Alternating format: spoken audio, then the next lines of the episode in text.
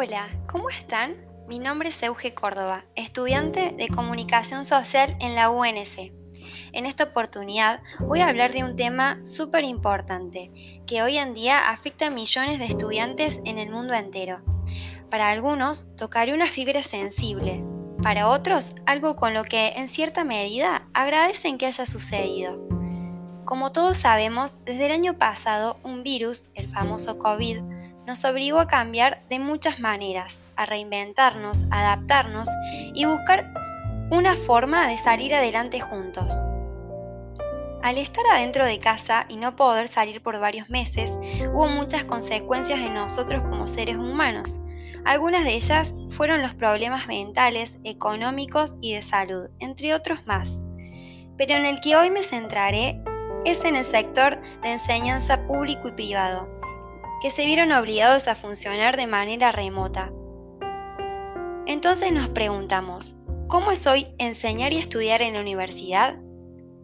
Para aquellos que educan ha sido una ardua tarea y desafío dar clases a través de una pantalla. La UNC está vacía, ya no se comparten espacios físicos comunes.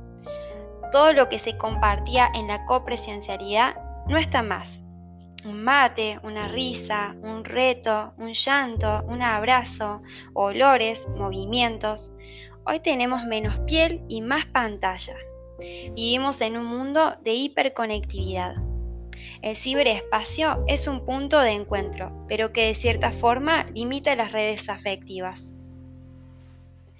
Resta la base presencial de los procesos de aprendizaje, la cual contribuye a la gestación de subjetividades críticas, autónomas y comprometidas socialmente. Como aspectos contraproducentes tenemos todo lo ya mencionado, y sin duda lo virtual no podría reemplazar los lazos presenciales. Pero ¿hasta qué punto esto se podría tomar como una verdad absoluta?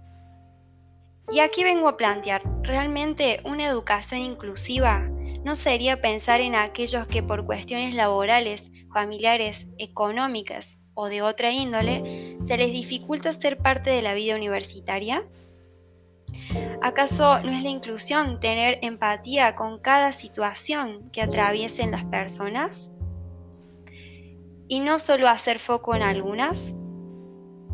Debemos pensar en el tiempo que podría llevarle a muchos estudiantes trasladarse hacia la facultad el gasto económico de transporte y cómo esto interfiere en sus vidas, negándole la oportunidad que hoy muchos tienen. Yo voto por la idea de que en la facultad simplemente también la modalidad de estudio a distancia, para que las oportunidades sean iguales para más personas. ¿Y vos?